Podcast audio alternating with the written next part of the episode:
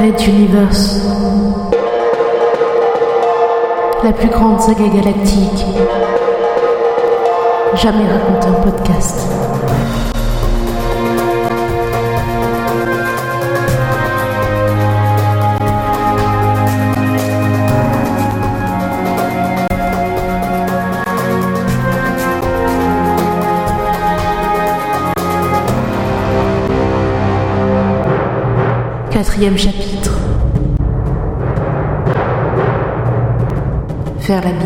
Deuxième partie.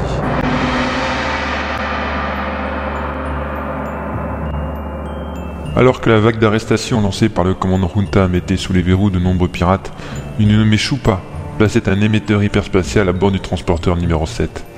Cela semblait faire partie d'un plan à grande échelle.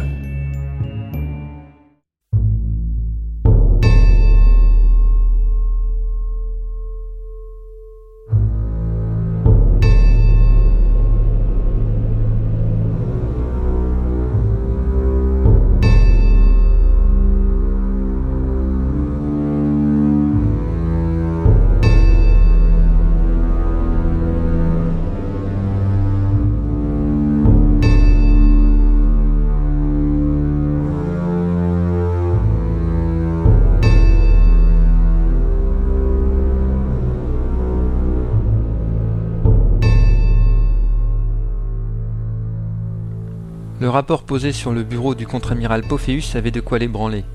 Arlato lui contait les résultats de l'interrogatoire et les aveux d'un mental, travaillant pour ses services, ayant trahi au profit de l'organisation de la princesse nouvellement exilée, Azala. Un mutualiste, un espion mental mutualiste allié à une conspiration contre-révolutionnaire monarchiste.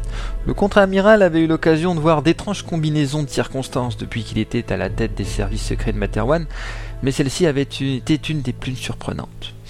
Se laissant aller dans son fauteuil de cuir, il ferma les yeux, tentant de fixer les conséquences de la découverte de Ralato.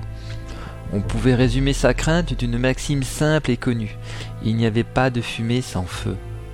On entendait par là que les mutualistes, de par leurs convictions et leur système de fonctionnement commun, étaient toujours en groupe d'au moins une dizaine, chaque groupe sous la hiérarchie d'un camarade en chef respectant une ouverture démocratique envers la base et référant au niveau supérieur les demandes et doléances. Ces mini-sociétés avaient un point commun. Ils ne supportaient pas l'évidence prouvant que l'argent était tout, le pouvoir et le développement fonctionnant par un système de marché des valeurs. Un sourire se forma sur le visage du contre-amiral, quelque chose comme une grimace en forme de coupure séparant le bas de sa mâchoire du reste du visage, un rictus inquiétant. Le terme mutualiste l'avait replongé dans ses souvenirs et ils reprirent possession de son esprit comme l'opium occultant l'essence.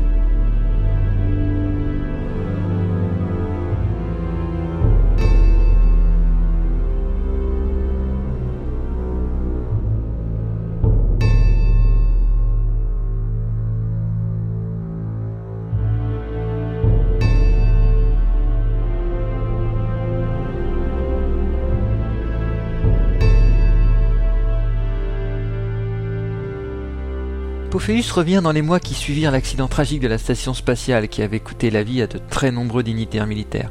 Suite à ce drame, Pophéus était devenu insensible au pouvoir des manteaux. Le savant Carmack avait développé une tumeur qui l'emporterait quelques mois plus tard, et la confiance de l'armée dans les expériences sur les manteaux en fut exacerbée. Pensez donc, une explosion mentale tue en net une quinzaine de personnes. Quelle puissance fantastique, quel meurtrier de rêve en perspective. Bien sûr, ni le roi ni aucune agence civile n'avait eu vent de ce qui était arrivé, l'armée ayant appris depuis longtemps à vivre en complète autarcie. On réussit à attribuer les morts à des circonstances différentes, un accident cardiaque étrangement diagnostiqué, un corps se retrouvant dans un, un accident de voiture ou un drame d'une navette en manœuvre. Une petite dizaine de personnes, civiles ou militaires, avaient été délibérément sacrifiées pour couvrir ces mascarades, mais l'objectif de secret absolu avait été atteint. Même le satellite, convenablement vidé de tout document ou appareil de mesure, avait été détruit dans l'atmosphère.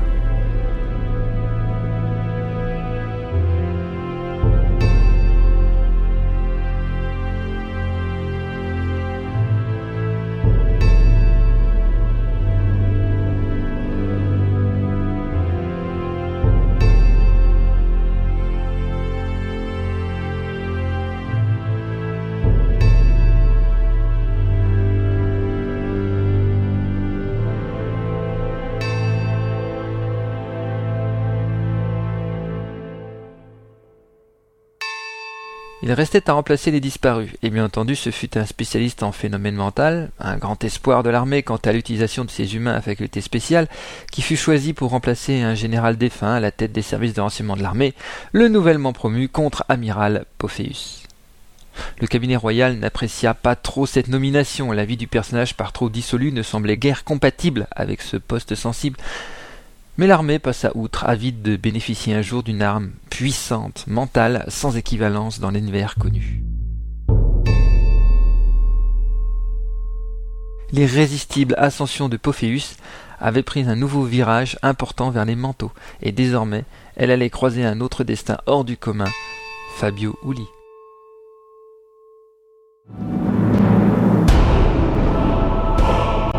Red Universe à suivre.